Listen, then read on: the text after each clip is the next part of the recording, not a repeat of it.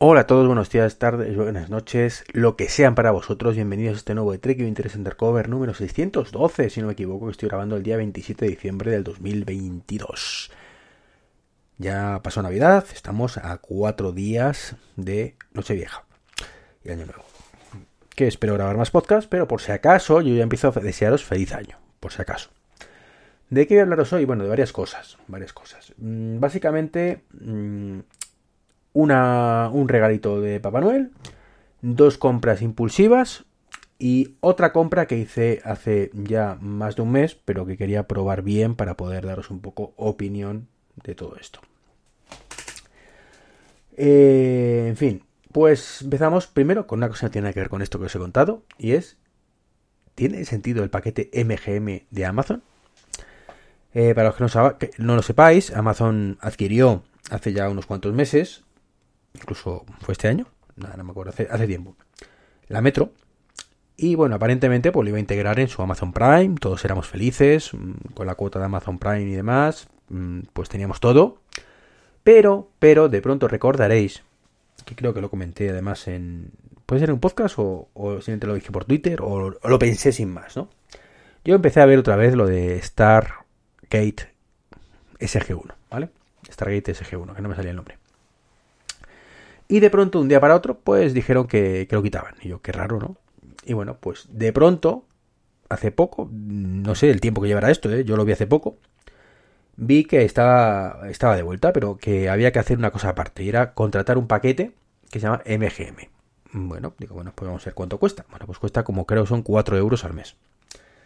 La cuestión está en, bueno, si fuera una cosa completamente, completamente independiente, pues 4 euros al mes a lo mejor no parece mucho para ver los precios del streaming como está.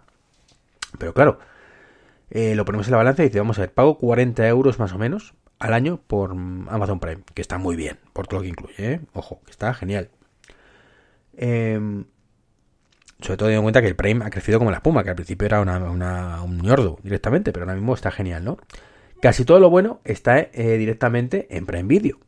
Y me quieres cobrar aparte 4 euros, es decir, otros 40 y 8 euros al año más de lo que pago por Prime para ver series antiguas y películas antiguas. Porque todo eso está muy bien. Stargate me encanta. Me encantaba en su momento. Pero no es nada nuevo. Entonces ves cosas así, pues como que ves películas de Chuck Norris y cosas restas que, hombre, que están bien, ¿no? Que están bien en su época, pero hay cuatro pavos al mes por todo esto. No sé. Comentarme si, que, si podéis, si habéis sentido esto, si lo habéis contratado, si ni de coña. Yo no acabo de verlo, sinceramente, yo por lo menos no acabo de verlo. Mm, si fuera más barato, pues a lo mejor sí, por la nostalgia, pero desde luego 4 euros todos los meses, pues no estoy por la labor. 4 euros que además hay que liarla un poco parda, porque no se puede contratar nada más que desde el navegador y, desde poco más.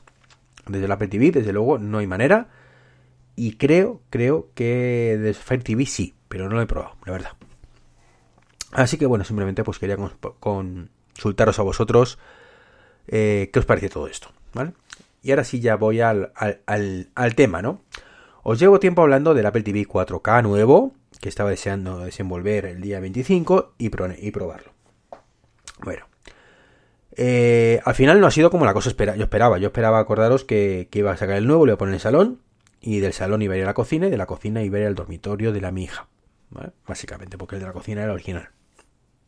Pero ha habido aquí un cambio de planes. Un pequeño cambio de planes es que el, Apple TV del salón era en 64 GB, el de la cocina era en 32 y el de mi despacho, ojo el dato, era en 32 también.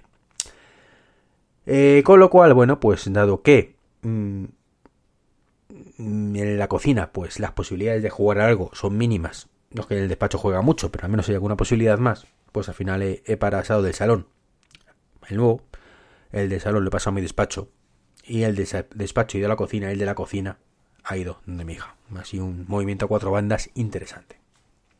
Más allá de esas curiosidades, y teniendo en cuenta que todo producto susceptible de serlo em, debería venir con USB-C a partir del 2024 y que Apple mm, pues ya digamos ha traído em, su idea de todo esto y, en el iPhone no, pero en otros dispositivos pues ya ha metido el USB-C, eh, la pregunta es, ¿por qué aquí no? Porque un producto que ya sacado a la venta y que ya el mando de hecho es USB-C, porque no directamente has cogido y has hecho que el Apple TV sea conector, con conector de carga USB-C. Misterios. Misterios, pero bueno, nos sigue trayendo el cable en 8, que vale, mm, no sé, dentro de lo malo, pues es un cable completamente estándar. La fuente de alimentación va dentro del Apple TV, con lo cual, bueno, pues mm, yo de hecho la mayoría los tengo directamente con su cable original en la caja, porque tenía otros cables por ahí perdidos y lo he puesto. Y en este caso, pues también. He reutilizado alguno, pero no he sacado el del, el del 4K nuevo de, de la caja. En fin, pues ya digo que cosas curiosas. Y curioso ha sido que me ha sorprendido el tamaño. Mm, yo sabía que iba a ser más ligero, que iba a ser más estrechito, pero no me esperaba que abultara también menos. Es un poquito más pequeño en todos los sentidos que el Apple anterior, con lo cual una sorpresa bastante positiva.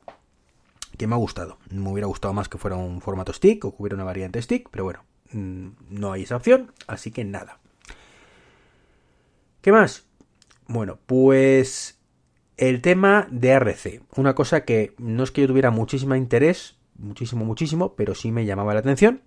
Y es que sacar el, televisor, el sonido del televisor, por el Apple TV, que a su vez lo sacara por los altavoces. Bueno, eh, me ha costado, me ha costado, no ha sido tan automático como yo pensaba. Eh, ha habido que activarlo específicamente, además está en beta. O sea, tenéis que ir a, no es automático, sino tenéis que iros a la parte de ajustes, luego hay sonido y ahí pone una cosa de RC en beta. Creo que solo sale además si tenéis el cable bien conectado al RC. Es decir, si lo tenéis en otro en otra salida que no sea RC, no sale que por ejemplo me pasaba a mí, ¿no? Luego también, pues eh, he tenido problemas de HomeKit inicialmente. O sea, no, no sé por qué, no, no, me pillaba bien la ubicación y demás. Bueno, sí, sí lo sé. Y es que no estaba actualizado 16.2. Venía con tvOS 16. Con lo cual, bueno, una vez actualicé, pues ya me, pidió otra vez poner dónde estaba la, el Apple TV, en este caso en el salón. Porque además me pasó una cosa con, con los altavoces directamente. Es que cuando lo configuré, yo dije en el salón, me dijo que tenía ahí los altavoces, que si quería configurarlos. Dije que sí, pero no había manera de que saliera por la, salida por ahí siempre. Podía ponerla como de temporal, pero no siempre. ¿Qué pasa? Que si lo ponía como temporal, que por algún extraño motivo me salía el, sonido por los altavoces de la tele y aparte por los de por los HomePod. Que era un poquito, eh, ¿esto qué es? ¿no? Me, sentí un poquito frustrado. Eh, bueno, pues al final, bueno, ya digo que, que lo puse y lo puse bien. Lo reconfiguré, lo actualicé todo, 16.2 y ya a partir de ahí, bueno, pues parece ser que ha ido la cosa mejor, ya HomeKit lo pilla bien y demás. Dicho esto, pues ningún cambio más destacable de cacharro. O sea, es todo lo mismo. Un poquito más rápido quizás, pero nada más a destacar. Lo que cambia, el mando. Que evidentemente no solo es que pase USB-C, que respecto al modelo anterior, sino que respecto a mis modelos, pues cambia y ya, tengo, ya no tengo el Siri Remote, sino tengo este que no sé cómo se llama, sinceramente. Eh, son más sensaciones encontradas, ¿vale? Mm, está bien el tacto, es un poco gordote más que el otro, se coge mejor en ese aspecto. Eh, la batería creo que dura bastante más por ese, grosor. Pero tiene una forma un poquito curva. Entonces, claro, lo pones encima ahí y se tambalea. Y eso a mí no me acaba de gustar mucho. Es cierto que luego para cogerlo más cómodo, ¿no? He hecho en falta el, detector de, directamente el, mm, el U1, ¿vale? Pues eh, al final el AirTag incorporado, por decirlo de alguna manera, dentro del, dispositivo, creo que sería un win-win. O sea, una cosa que todos ganaríamos, Apple ganaría, sería un carácter diferenciador de este dispositivo. Pero imagino que por el tema de la bajada de precio, que recordemos que esto bajada de precio es una cosa más razonable, no barata, ojo, más razonable, dejémoslo en eso, ni mucho menos precio justo, más razonable, insisto una vez más. Tenemos eso. Eh, este mando nuevo, que imagino que para no encarecerlo más, pues no han puesto eso. Sí tiene la 15, imprescindible para el Apple Sync este, Apple Music Sync. Que, bueno, yo ni, lo he probado ni creo que lo pruebe porque no me llama la atención lo más mínimo. Em, el botón apagado es un poco raro, porque no es que le dé y ya está, sino que deja expulsado. Es decir, básicamente nos ahorra un clic. O sea, si tú dejas pulsado el botón de casita, ese que de antes, eh, te sale el menú lateral, donde si vuelves a hacer clic, pones el, Apple TV en suspensión. Bueno, pues aquí si simplemente dejas pulsado, pues te ahorras esa parte del clic. Mm, no sé. Mm, deberían dejar un poco o hacer un doble clic o, no sé, pero alguna forma de configurarlo que nos ahorre realmente un poquito más de tiempo. No sé, tampoco le veo mucho sentido a todo esto, un botón físico para eso, pero bueno, es lo que hay, ¿no? Em, está genial, que haya un botón de silenciar, por fin, le das ahí a silencio y, se calla todo. Y el control táctil me gusta bastante, me gusta bastante. Sigue siendo un poco raro uno a veces, pero me gusta bastante más que el anterior. Y eso que yo estaba enamorado del anterior, para juegos y demás. No sé por qué han quitado el acelerómetro de esto, porque podríamos jugar perfectamente con este mando. Pero bueno, mm, el caso es que han decidido quitarlo. Y una pena, una pena, penita pena. Y bueno, pues esas son mis primeras impresiones. Mm, como digo, contento con la compra, por supuesto. Más de lo mismo, o sea, no cambia nada salvo el mando. Pero bueno, pues lo tenemos ahí, ¿no? Otra cosa que ha llegado a casa recientemente, eh, y eso fue una compra impulsiva por una oferta, es un Lenovo Smart Clock 2. Hace años, concretamente dos, o uno y pico, le regalé a mi hija un Smart, Clock 1. Tenéis un vídeo en YouTube donde hablo de él. Y bueno, pues se compré el 2, pues sin saber ni directamente ni dónde lo iba a poner. Eh, de hecho, os sorprendería saber que he tenido en casa tres altavoces con pantalla sin saber dónde ponerlos. Este es el primero. Em, este Lenovo Smart Clock 2, pues digo, bueno, pues ¿dónde lo pongo? Pues quería ponerlo en el cuarto de baño, junto, pues no es que lo quisiera poner ahí, es que no tenía otro sitio donde ponerlo, ¿no? Para no discutir, me refiero. Digo, bueno, pues lo pongo en el cuarto de baño pequeñito que tengo, junto a mi querido HomePod. El problema es que digo, bueno, pues este es un poquito mejor que el anterior, pues lo pongo hasta mi hija, que no es que lo utilice mucho, pero bueno, pues lo tiene ahí, ¿no? ¿Qué ha pasado? Pues que cuando le iba a poner el de mi hija en el cuarto de baño, pues resulta que tiene el culo más ancho y no entra. Con lo cual, la primera importante es mejorar el diseño. Mejora mucho el diseño, me gusta mucho más el diseño que, eh, que el modelo anterior, la verdad. Me he hecho en falta esa, el, la luz que tenía el modelo anterior por detrás, creo recordar. ¿Tenía? o el otro modelo que lo tenía, pero estaría bien que lo hubiera tenido. Ah, no, el, perdón, estoy liándome. Eh, la luz no, la luz la tenía el Smart Clock Classic, este o algo así, que lo tenían por ahí, que no, yo no lo he tenido en casa. El conector USB-C, USB-A, perdón, o USB-C que hubiera estado genial, ¿no? En la parte de atrás para conectar otro dispositivo, pero bueno, no es grave. Si lo hubiera puesto donde mi hija, a lo mejor sería un poquito más grave, pero en este caso no, no, no era especialmente grave porque, como digo, no entraba, así que al final el de mi hija se ha quedado en la habitación de mi hija y este, que sí entra por el formato, es más alargadito hacia arriba, más estrechito y más, más, alto, pues lo he puesto en, el cuarto de baño donde sí me entra. Este. Como digo, básicamente lo mismo. Quizás parece que sea un poquito más rápido. Tiene una cosa curiosa que permite fotos. No sé por qué el de mi hija no. O sea, de estas cosas que, pues vale, no lo admito y punto. Eh, me cuesta manejarlo desde la nueva aplicación. O sea, no conecta. Y me pasé igual con el modelo anterior. No sé por qué no conecta. Mm, muchas veces quedé pensando y no permite configurarlo bien. Así que fallo, fallo de la aplicación de Google con esto. Es cierto que tengo la beta, a lo mejor es por eso. Eh, por cierto, eh, como pequeño hincapié, eh, la aplicación nueva de Google Home supuestamente permite mostrar cámaras de seguridad por fin copiando lo que hace Apple, ¿no? Que en tu aplicación puedes verla. Es absurdo que no pudieras. Bueno, pues esto lo han realizado más, ¿no? Es que solo permite ver imágenes de cámaras de videovigilancia Nest. El resto no. Mm, flipante, flipante. En fin. Eh, luego, durante la configuración me pidió ver si confiáramos YouTube y Disney Plus y algún servicio más. Curiosamente, no permite este dispositivo ver vídeo, solo permite foto. Como digo, curioso. La calidad del altavoz es muy regulera. Mm, yo he puesto música ahí y al final dije, vale, perfecto. Mm, oye Lola, ponme música. Básicamente, o sea, para escuchar música muchísimo mejor el HomePod Mini. Mm, de, de calle. Así que este, pues para ver el tiempo, para añadir cosas a la lista de la compra, pues para ver la hora simplemente en el cuarto de baño. Y ya está, ¿no? Pero desde luego, insisto, porque era una oferta y creo que me costó 25 euros o 30 euros, una cosa así. Y, por ese precio no está mal, pero desde luego por los 80 y pico euros que piden normalmente, o 60, pues ¿qué queréis que diga? No, no. Algo os parece un poquito más rápido, sobre todo Google, cuando dices, ok, huevón, pues ¿cómo es esto? Pues va un poco, el, de mi hija te eternizas, te eternizas y tampoco lo utilizáis ya prácticamente, con lo cual pues tampoco lo echen falta, pero, pero bueno. Así que esas también son mis impresiones del Lenovo Smart Clock 2. ¿Qué más tengo por aquí? Pues tengo un Smart Hub 2, un, perdón, un Nest Hub 2. Sí, mm, también otra oferta del corte inglés, mm, compra impulsiva, la culpa de Mac Trompa además que me lo dijo, te odio mucho al ver, y lo tengo aquí delante mío, encima del ordenador, sin saber dónde ponerlo.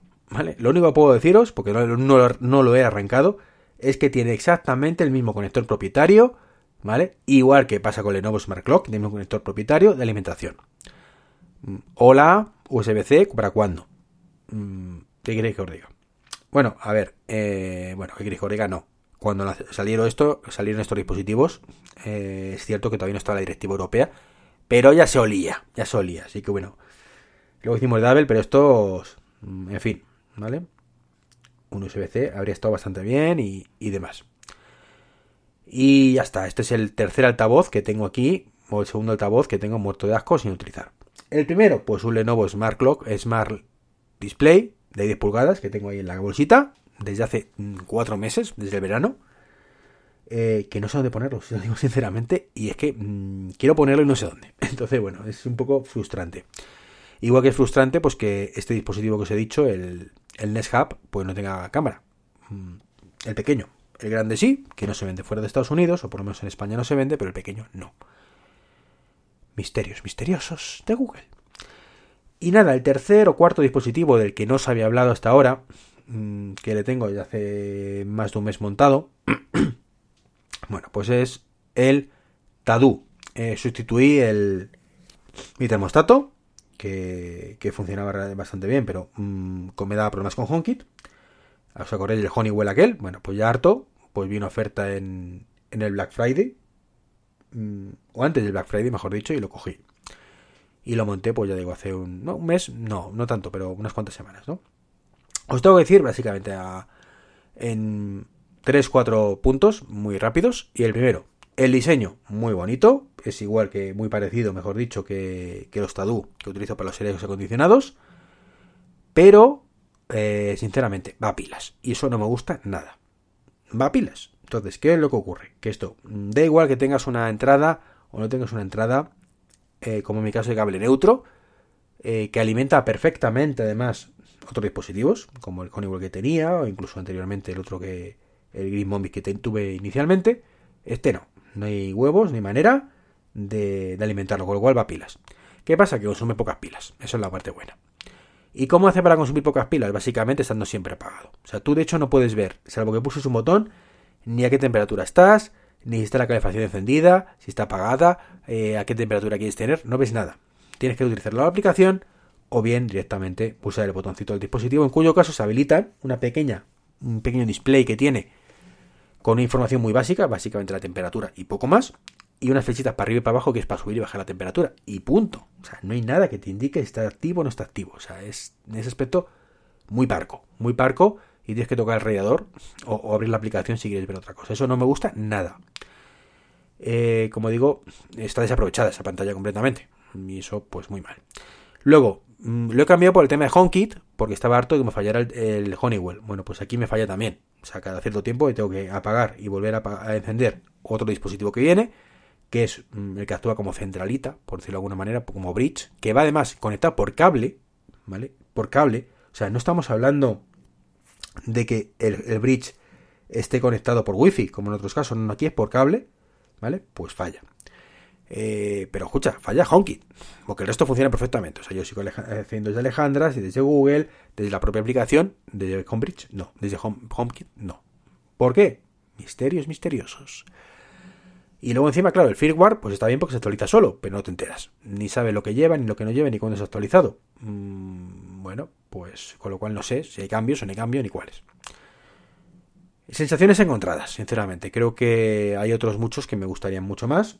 Estuve barajando el NES, pero era mucho más caro. Y aparte, pues no es compatible de forma nativa con HomeKit, hay que hacer pirulas. Así que nada, me esperaré a, que lo hagan compatibles con, con Matter, si es que lo hacen, y ya veremos, ¿no? Eh, otra opción hubiera sido, pues, el, el de Netatmo, que es compatible también con todos los dispositivos, con Alejandra y demás, y por supuesto con HomeKit, pero más feo que pegar un padre. Entonces, pues tampoco me gusta cómo lo tienen montado. Así que, pues nada, estoy por este, que no me disgusta, pero tampoco estoy muy o demasiado contento con ello. Y bueno, todo esto en menos de 20 minutos. Bien, bien. Estas son un poco las sensaciones que quería contaros de cosas atrasadas que he ido dejando. De ya lo contaré, ya lo contaré. Y bueno, pues aprovechando que quería hablar del Apple TV nuevo y del Smart Clock 2, pues aprovecho también he metido en la ecuación el Nest Hub 2 y que ya digo que esto poco puedo contaros por ahora, luego cuando lo pruebe pues ya os contaré mejor. Y el Tadu, pues que lo tenía por ahí en, en tareas pendientes. Un saludo y hasta el próximo podcast. Chao, chao.